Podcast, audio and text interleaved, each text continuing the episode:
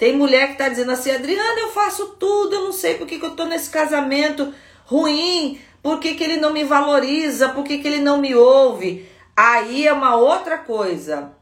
Esse homem não te dá valor porque você não se dá valor. Porque você é uma dependente emocional dele. É por isso que você está nessa situação.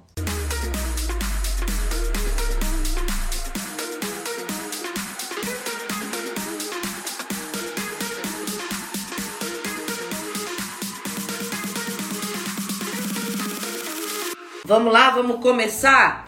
A história de Abigail está lá em 1 Samuel 25 e começa com Davi chegando, descendo a Parã e ele precisa, é, depois da morte de, do, do profeta Samuel, ele chega a essa cidade e ele sabe que ali tem um homem muito rico que é Nabal. Quando você chega num lugar que tem uma pessoa muito importante, lógico que isso fica conhecido.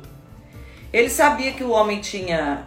É, era como se fossem os milionários de hoje. Ele tinha muito gado, tinha muitos rebanhos, tinha muita coisa, ovelhas. E Davi chega na cidade de Nabal e ele quer ajuda para que ah, ele possa permanecer ali para ter pão e água para os seus é, companheiros ali de viagem, os seus soldados junto com ele, e ele precisa dessa ajuda de Nabal. E o texto começa lá no versículo 3 já, começa dizendo quem é Abigail e quem é Nabal. Olha só o que diz: era o nome deste homem Nabal, e o nome de, de sua mulher Abigail. E era a mulher de bom entendimento e formosa, então ela era inteligente, uma mulher realmente reconhecida já na região por uma mulher que tem bom entendimento, que ela busca agir com bom entendimento nas suas questões, e ela também é bonita. Então assim, ela tem duas coisas aí já chamaram que a atenção de qualquer homem, né? E Davi, a gente sabe o final da história, acabou se casando com essa mulher, Abigail. Porém, o homem Nabal era um homem duro e maligno nas suas obras, e era da casa de Caleb. Abigail quer dizer alegria do pai, aquela que se alegra com o pai. É, tem vários significados, mais nessa direção de alegria do pai. E Nabal, o próprio nome dele, Nabal, quer dizer insensato ou plantação de nabo, Nabal. E às vezes quando a gente tá com raiva, a gente fala o naba, né? Essa naba, pois é, o Nabal é uma plantação de nabos ou é insensato. O significado do nome é insensatez, insensato, um homem insensato.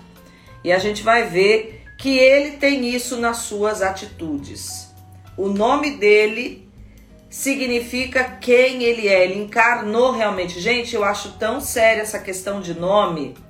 Eu acho que a gente acaba porque é uma profecia, né? Se chamar, talvez ele, né? O tempo todo ele foi chamado na infância insensato, insensato. Por quê? Porque Nabal é esse o significado. Enquanto a mãe chamava o nome dele, chamava é, a profecia que esse nome tem, o significado do nome. E ele acabou se tornando. É um homem rico que para os negócios tinha inteligência, mas nas suas atitudes era um Nabal, era um Nabo, era insensato. E Davi pede essa ajuda para Nabal. Ele pede ajuda para comer, para beber pão, para beber, para comer pão e beber água. Ele era rico, ele tinha abundância.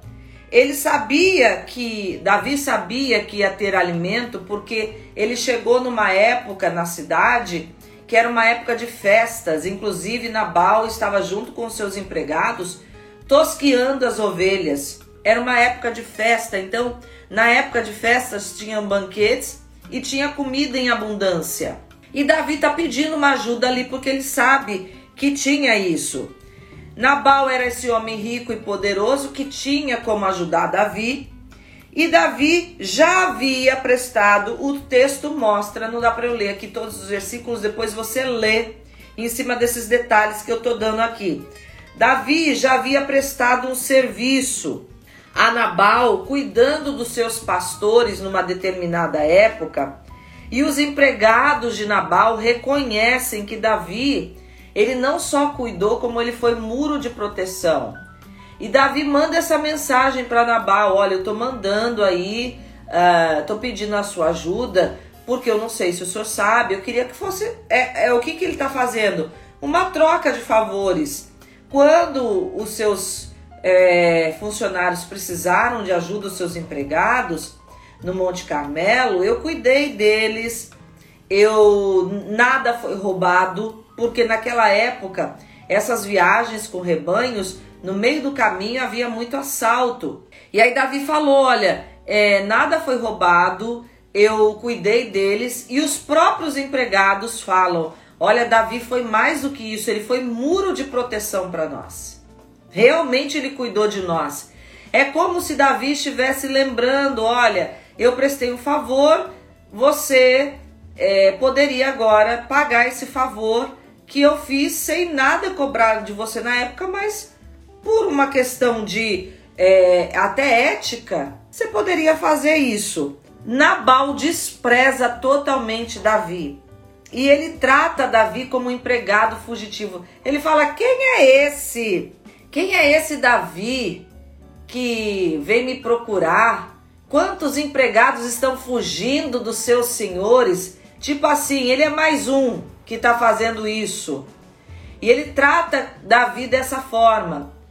Só que Davi já estava correndo a fama de Davi, que Davi seria o próximo rei. Aqui a gente está no momento onde Samuel, o profeta que ungiu a, a Davi, já, já morreu, está morrendo. E a gente vê que uh, a fama dele já está sendo divulgada como o próximo rei. Então era para pelo menos ele temer, ele falar, cara, eu sou um homem rico. Se eu não ficar de bem com o Davi, ele sendo o próximo rei, ele pode querer me tirar é, para me punir, me cobrar mais impostos, querer tirar as minhas riquezas. Naquela época, o rei podia fazer o que, que ele quisesse com, a, com as pessoas, de entrar nas propriedades e tomar. Ele podia fazer isso. E Davi poderia, por vingança, pegar e falar: agora eu vou tomar a propriedade de Nabal quando eu for rei. O cara não pensou em nada, ele só é, usou da insensatez dele e desprezou Davi. Os empregados, eu estou contando isso aqui para porque vai chegar a parte de Abigail. Vai vendo aí quem é, é Nabal, homem duro e maligno nas suas obras. E você pode estar vivendo isso. Olha, apóstolo Adriana, meu marido é um homem duro ele faz algumas coisas assim muito ruins, mas eu tô aqui ainda nesse casamento. Eu tô pedindo a Deus uma solução. Eu tô acreditando que Deus vai fazer alguma coisa. Eu não quero me divorciar. Eu não quero sair desse casamento, mesmo tendo todas as é, justificativas para sair do casamento. Muita gente já me deu esse conselho, essa é a sua realidade? Quantas mulheres estão hoje sofrendo isso? De ter um marido de coração duro, que age com insensatez, que as pessoas já falaram sobre isso, todo mundo percebe, já deram é, conselhos para você. Como é que você aguenta tudo isso? Por que, que você tá nisso? E você está nesse casamento. O que é que eu posso fazer? O que, que você pode aprender aqui com o exemplo de Abigail? Nabal, depois de desprezar a Davi, os empregados vendo que Davi está com 600 homens, porque no texto diz que Davi fez um plano para atacar a casa de Nabal, deixou 200 homens cuidando da bagagem e 400 homens iam atacar a casa de Nabal. Os empregados, vendo a postura cruel de Nabal e da insensatez, vão até Abigail, porque os servos já sabiam que Abigail tinha bom senso, era sábia, era a fama dela, uma mulher de bom entendimento. E eles correm para lá dizendo: Olha, se a senhora não fizer alguma coisa, a gente está frito, né? Lá no verso 17 diz assim: Os empregados, olha o que, que eles dizem. É bom que a senhora leve esses fatos em consideração e resolva o que fazer, pois haverá problemas para o nosso Senhor e para toda a sua família, porque Nabal é um homem tão cruel que ninguém consegue conversar com ele. Olha só o que os empregados disseram para Abigail, do esposo dela. É bom que a senhora leve em consideração o que o seu marido fez, a loucura dele, porque ele é um homem tão cruel, ninguém consegue conversar com ele. Eu acho que os empregados nem tentaram convencer a Nabal, porque sabia que talvez ele pudesse mandar matar um empregado na fúria dele, nas obras malignas dele. E aí eles correram para Abigail. Olha, se a senhora não fizer alguma coisa, a gente tá frito hoje. A gente vai ter problema. Ele vai vir contra nós e contra toda a sua casa e a gente vai morrer. E era o plano que realmente Davi estava fazendo. Ele ficou com tanta raiva que ele disse assim: que Deus me mate se hoje eu não tomar uma posição de ir lá e vingar o que Davi, o que Nabal fez comigo. Olha só a fúria, a ira que Davi ficou. E aí Davi planejou, fica aqui 200 homens cuidando da bagagem, 400 vão comigo e eu vou matar todo mundo, até o menor menino da casa eu vou matar. Para não deixar realmente ninguém para contar a história. Davi estava decidido a isso. Abigail ouve o que os empregados estão falando e dá ordem para os empregados: olha, prepara presentes e comida, vão na frente que eu vou atrás. Vão, chegam lá, já apresento os presentes e a comida que eu vou falar com Davi. É a decisão que ela tem. E aí Abigail, ela toma três posturas aqui que eu quero ensinar para você. Quando ela pega e e percebe que o marido dela agiu com insensatez. Primeira coisa que é, Abigail faz diante de Davi e você muitas vezes vai ter que fazer diante de algumas situações para realmente conquistar algumas coisas no seu casamento. Ela se humilha.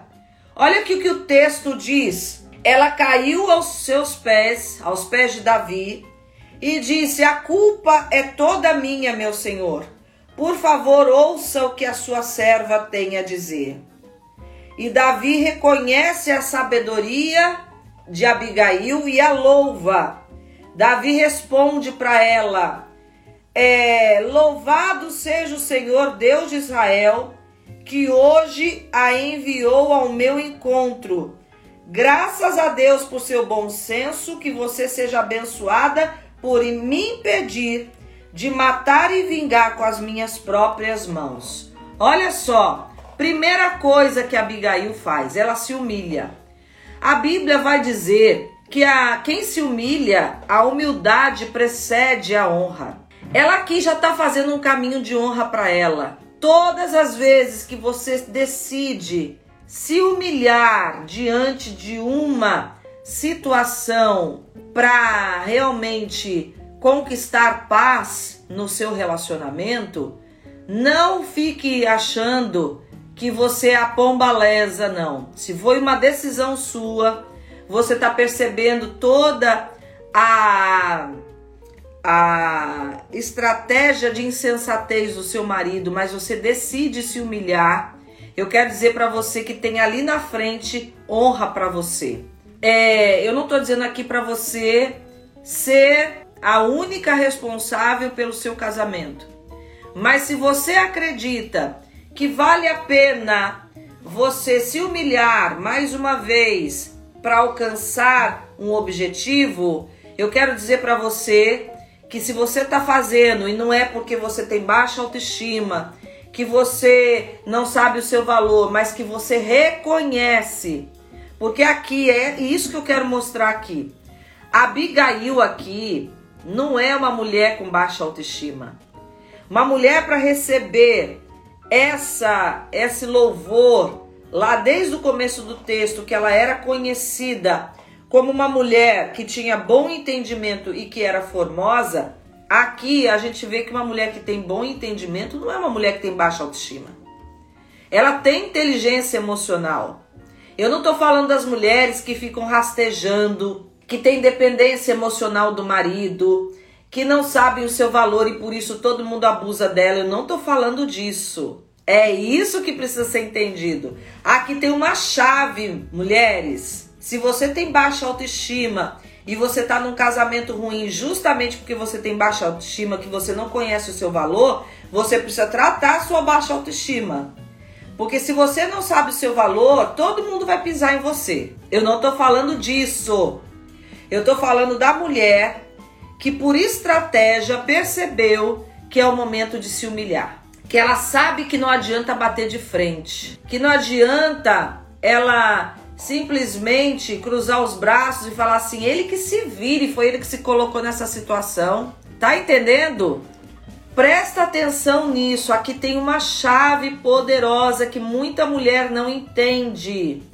Tem mulher que tá dizendo assim: Adriana, eu faço tudo, eu não sei por que, que eu tô nesse casamento ruim, por que, que ele não me valoriza, por que, que ele não me ouve. Aí é uma outra coisa. Esse homem não te dá valor porque você não se dá valor. Porque você é uma dependente emocional dele. É por isso que você está nessa situação. Porque você tem dependência emocional, porque você não sabe o seu valor. Aqui ela decide. Gente, agora é hora de se humilhar. Para ver se a gente alcança misericórdia.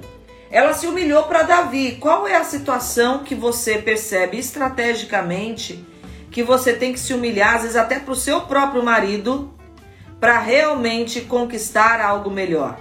Ela usa uma estratégia aqui de abrir o coração para a conversa.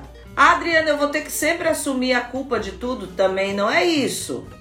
Mas muitas vezes a gente vai ter que chegar até para o próprio marido e vai falar assim: olha, talvez eu seja culpada do que está acontecendo. Eu não estou aqui para provar que eu tenho razão mas eu quero que você me ouça. Quando você tem essa habilidade de provocar um relacionamento que você se humilha, você mostra que você está desarmada diante da situação. Muita mulher não está conseguindo nem conversar com o marido porque chega já pondo o dedo na cara. Não quer se humilhar, não vou me humilhar, não. Ele que é um idiota, que ele é um insensato, que ele é isso, que ele é aquilo. Ele que se vire, também não quero mais saber. Ok, é uma decisão. Mas se você, Adriano, o que, que eu posso fazer? Eu penso às vezes realmente em me humilhar, mas eu não quero ser aquela mulher que toda vez assume a culpa de coisas que eu não fiz.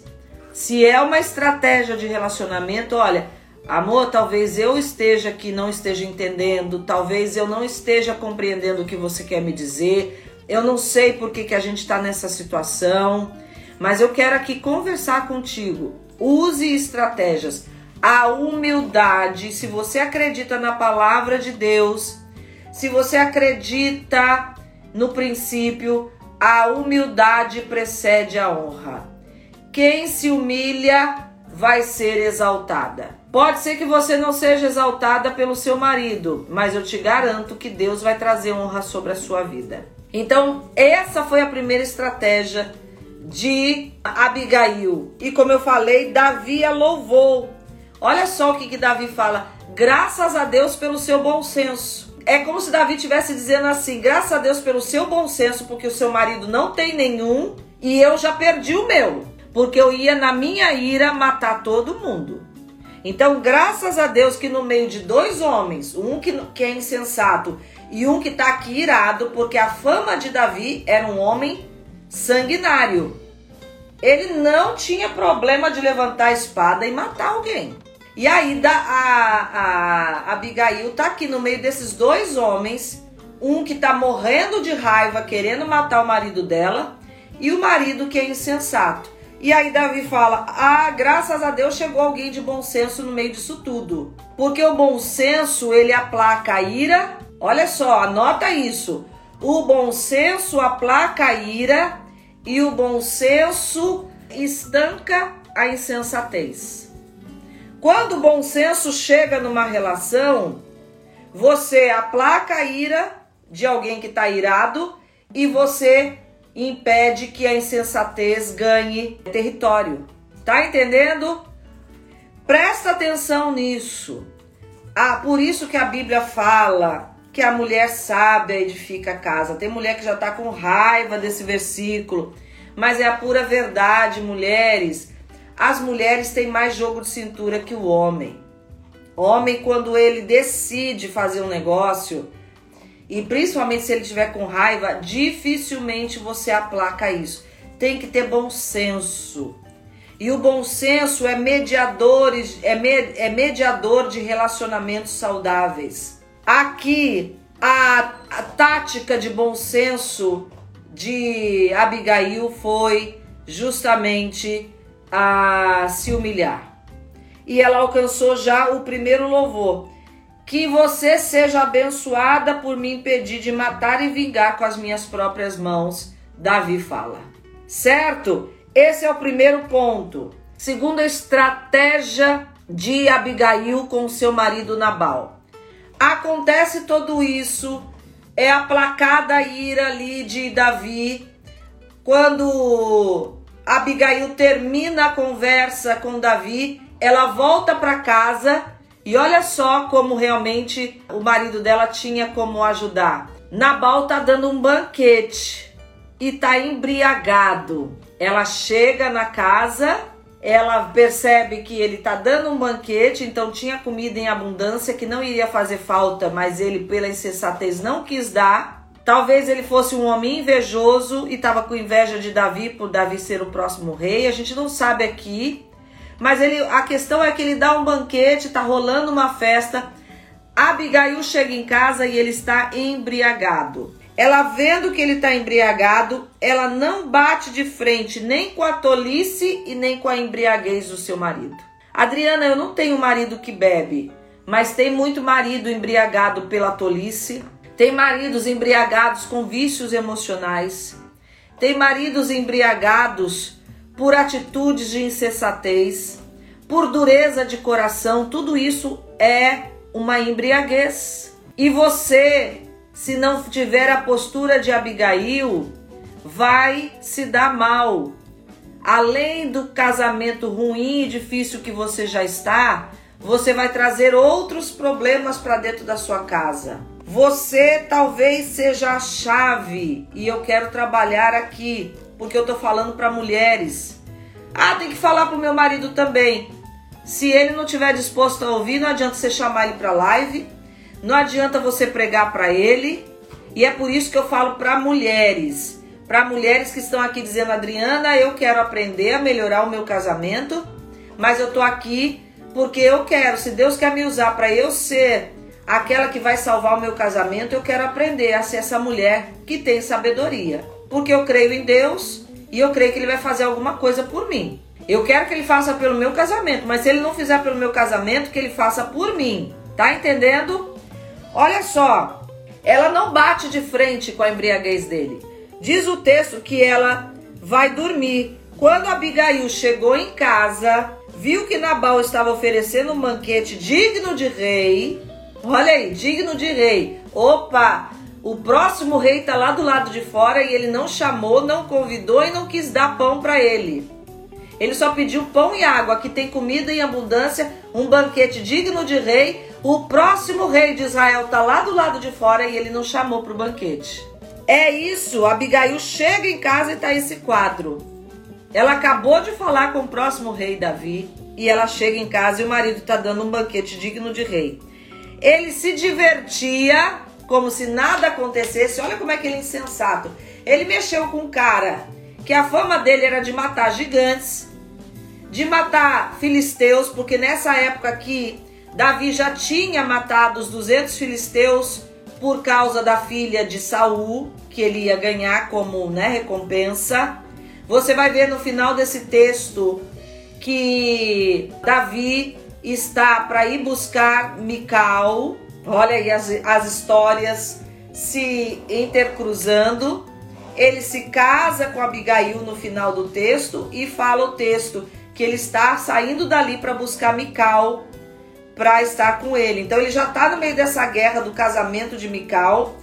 A fama de Davi era um homem que vencia todas as batalhas. O cara tá dando um banquete que ele não oferece comida, mesmo que ele não reconhecesse que Davi fosse o próximo rei, ele tinha que pelo menos temer a fama de Davi, que ele tinha que dar comida para não ter guerra na casa dele. Se por muito menos Davi já tinha é, matado muita gente, imagine por uma, uma ofensa dessa. Estão entendendo? E ela chega e vê esse quadro. Ele se divertia como se nada tivesse acontecido. E muita mulher fica com raiva nessa hora, e eu entendo. Poxa, eu tô aqui tentando agir. Eu tô tentando acertar a nossa casa e o meu marido age como se nada tivesse acontecendo. Você tem essa sensação no seu coração? Ele parece que está vivendo a vida normal, que ele está indo trabalhar, que nada acontece. Ele não se preocupa com nada aqui dentro de casa, com o que a gente está passando, e ele ainda se diverte com os amigos. E eu tô aqui tentando dar um jeito para nossa casa não desmoronar. Se você está fazendo isso debaixo da direção de Deus, eu quero dizer para você, vai fundo, amiga, porque Deus vai te honrar. O que, que ela faz? Ela não bate de frente. Ele se divertia, já estava muito bêbado, de modo que ela só lhe contou sobre o encontro com Davi na manhã seguinte. Ô, oh, gente, presta atenção. Ai, tem mulher que faz isso. O marido já tá lá dormindo, já tá ou tá bêbado, ou tá, não é a hora de falar. Mas ela fala assim: "Ah, não, não aguento. Eu não aguento ver isso ficar calada. Eu já, eu já ouvi relatos de mulheres que acordaram o marido uma da manhã porque ela ficou sabendo de uma coisa e ela não estava conseguindo dormir e ela olhou para ele, poxa, ele dorme aí que o sono do justo e ele é um cara que está fazendo tudo errado e eu que estou tentando acertar não consigo dormir. Aí ela acorda o marido para ter uma DR com ele. Isso é insensatez. Se você agir assim, a pessoa que você está julgando como insensata, que é o seu marido, você está fazendo a mesma coisa. Você está sendo tão insensata quanto ele. Não é a hora. Ela viu o quadro. Eu acredito que deve ter subido sangue. Ela deve ter olhado assim: Meu Deus, mas é insensato mesmo. O cara é um nó cego. Tá dando banquete, tá se divertindo como nada. E eu lá tentando apaziguar os ânimos para nossa casa não sucumbir. E ele tá aqui dando uma festa e ainda tá bêbado. Ela podia ter aproveitado e ter exposto ele na frente de todo mundo. Ter falado assim, agora eu vou falar aqui na frente de todo mundo. Tá dando banquete? Pois é, eu acabei de vir lá, viu? Ia ser atacada a nossa casa. Ela podia ter feito o barraco e ter humilhado, exposto a Davi, exposto a Nabal. Mas ela espera a hora certa de conversar porque ela não queria simplesmente se vingar de Nabal, ela queria entendimento. Não bater de frente com a embriaguez e a tolice do seu marido é pensar o que é que você quer alcançar quando vai conversar com ele. Eu quero simplesmente despejar a minha ira com tudo que ele faz comigo ou eu quero resolver a situação? Tá entendendo? A ira traz a precipitação de palavras, e Salomão vai dizer em Provérbios que quem é precipitado em falar despeja loucura. Tá entendendo? Então, cuidado com essa atitude. Não bata de frente com seu marido. O que, que ela fala? Que ela, ela espera o dia seguinte para falar tudo que ela resolveu lá com Davi. Aí ela vai sentar com ele e vai falar. Aí pela manhã, olha aí, pela manhã, quando Nabal estava sóbrio, sua esposa lhe contou, ela não bateu boca com ele. Quando ele estava sóbrio, ela contou o que havia acontecido. Olha, agora que você está sóbrio, eu quero contar para você o que aconteceu. Sabe aquela sua atitude que você não quis dar comida para Davi? Pois é, ele estava vindo aqui para te matar e matar todos nós. E eu aplaquei a ira dele, eu consegui resolver a situação. Eu quero te dizer que essa sua atitude está nos levando a viver quadros como esse. Eu acredito que ela deve ter aproveitado a situação para mostrar, olha, como consequência, quando ele ouviu aquilo tudo, olha como é que ele era insensato. Quando ele ouviu o que ela é, falou para ele, ele teve um mal súbito e ficou completamente paralisado. Aí é que ele foi pensar no risco que ele colocou a casa dele toda. Aí a gente vê o tamanho da insensatez que o cara, por uma pirraça, não pensou nas consequências do que ele estava fazendo sobre a casa dele. Quantas mulheres estão vivendo isso? Quantas mulheres estão vendo o marido agir por pura pirraça e colocando a casa numa situação de dificuldade? E nem pensaram nas consequências. Na hora certa, sem bater de frente, com sabedoria, você vai colocar ele no devido lugar que ele tem que ocupar. E ele vai perceber que ou ele se torna homem ou a casa vai sucumbir. A gente precisa entender esse versículo, gente. A mulher sabe edifica a casa, mas a tola destrói com as suas próprias mãos. Aqui está mostrando que a gente pode destruir. Agora, não quer dizer que você tem a responsabilidade sozinha de edificar ou de destruir. Ele está falando que a mulher tem uma, uma parcela muito grande. Porque muitas vezes você, agindo com sabedoria, vai mostrar para o seu marido o lugar que ele tem que ocupar. E que ele está tendo atitudes que está colocando em risco a casa. E que você não vai carregar a culpa de ter sofrido os danos das insens da insensatez dele. Tá entendendo? Você vai colocar ele no lugar que ele precisa ocupar no casamento. Tem mulher tentando ser psicóloga, conselheira, não é nada disso que eu tô falando. Mas é você aqui, ela mostrou, olha, e, e a conversa dela foi em cima de fatos. Não foi, tá vendo o que, que você fez comigo? Isso aí é. Não adianta. Não vai levar nada essa conversa. Ela senta, a Bíblia é clara. E ela relata o que havia acontecido ela conta, aconteceu isso, isso, isso. E em cima de fatos, não tem como a pessoa encontrar argumentação.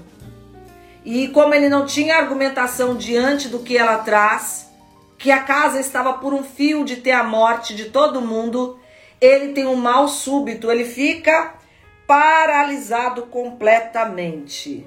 Olha aí, o primeiro mal súbito da, da história da humanidade foi com Nabal ele teve um mal súbito e ficou completamente paralisado. Eu acredito aqui que ele teve um ataque cardíaco, né? Ele ficou ruim. E a Bíblia vai relatar que ele fica por 10 dias doente. E aqui está a terceira, a terceira chave para você ter sabedoria. Ela não amaldiçoa Nabal, ela não afronta ele, mas as atitudes de Abigail, as atitudes de Abigail são atitudes de uma mulher que está confiante no Senhor. Ela entrega a causa dela nas mãos de Deus. E esperou Deus tratar com seu esposo. Aqui, o tratamento de Deus foi violento.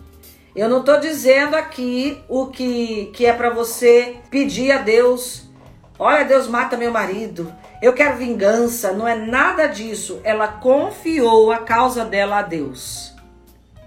Ela esperou Deus fazer.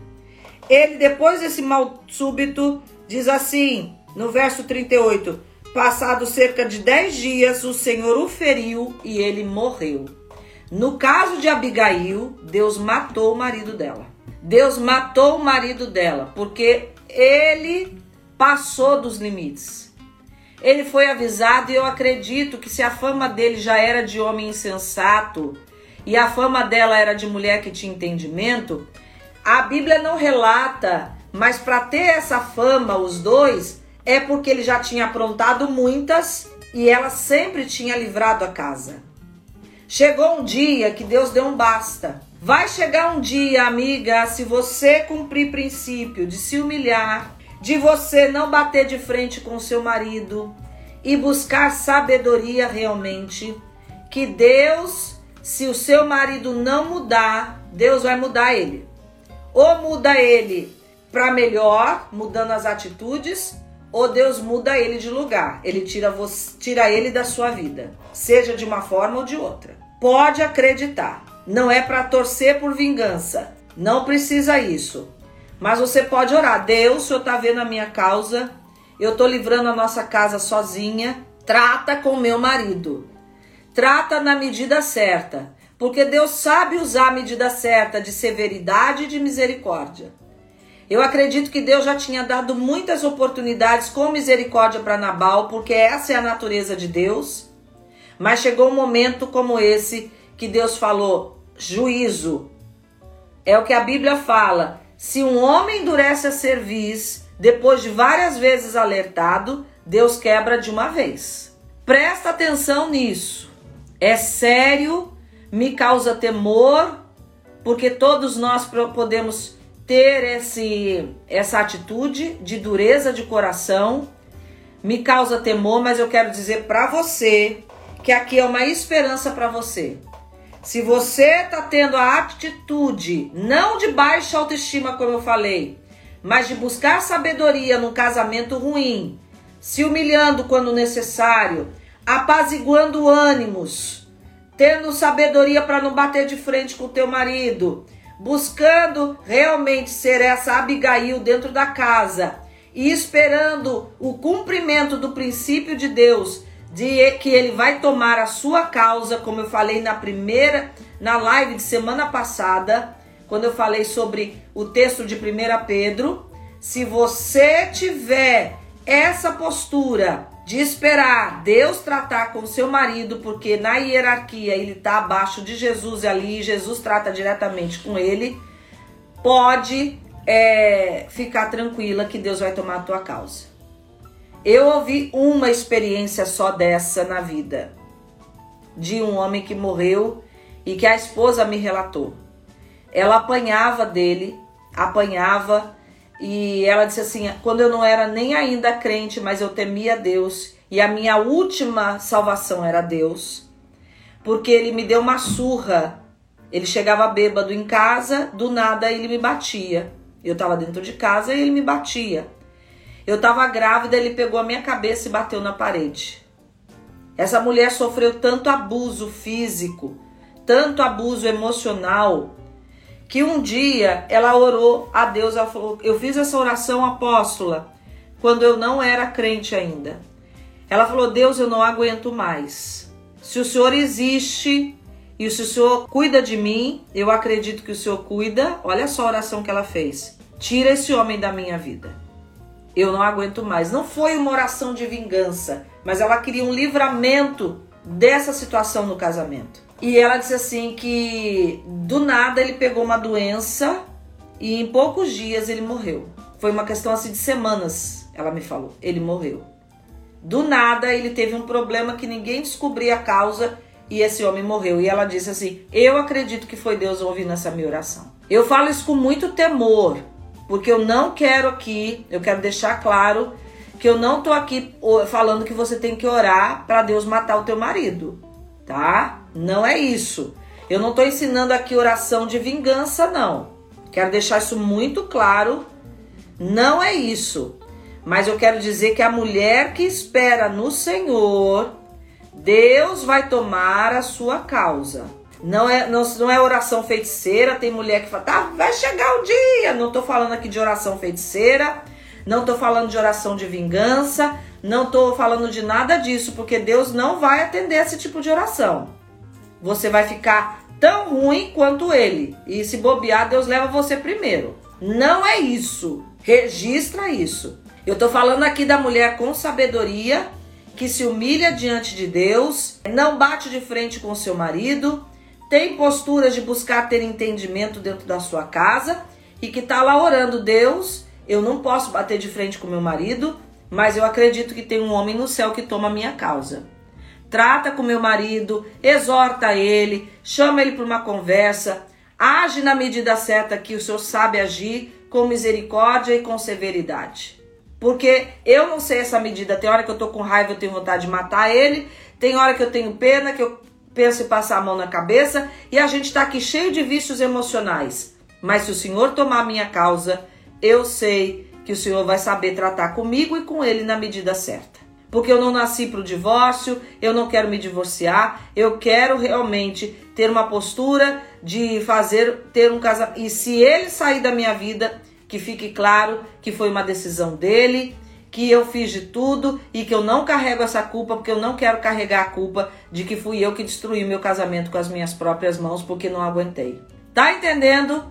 Eu te garanto que Deus vai ouvir essa oração. E eu quero dizer para as mulheres aqui que já estão orando algum tempo por isso, que desde o primeiro dia que você se colocou em oração pela tua casa, se você está tendo atitudes Dentro do princípio, Deus está ouvindo a tua oração. E ele não se esqueceu de você e ele vai tratar o seu casamento. Tá, tá certo? Pegaram aqui os três princípios. Entendeu? Ficou claro? Você vai aplicar na sua vida? Eu espero que sim. A esposa sábia conquista a honra e a defesa de Deus em seus desafios. Que é o que aconteceu aqui com Abigail.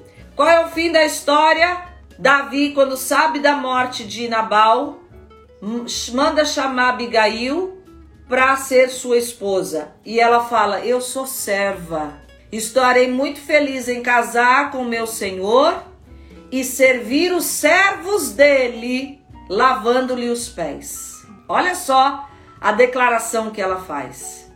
Essa mostra que tem realmente um coração quebrantado, um coração humilde diante de Deus, e quando ela recebe isso, ela não fala: "Tá vendo? Deus me vingou! Glória a Deus, bem feito! Eu sabia! Olha aí a honra, chegou a honra!" É isso aí, não, ela fala: "Eu estou feliz se vou servir meu Senhor, será uma alegria me casar com ele, e o que eu quero é servi-lo e servir os servos dele lavando-lhe os pés. Coração convertido. É essa postura que eu estou dizendo. A esposa sábia conquista a honra e tem a defesa de Deus em seus desafios. Que desafios? Os próprios desafios do casamento. Tá certo? Um beijo, até o próximo tema.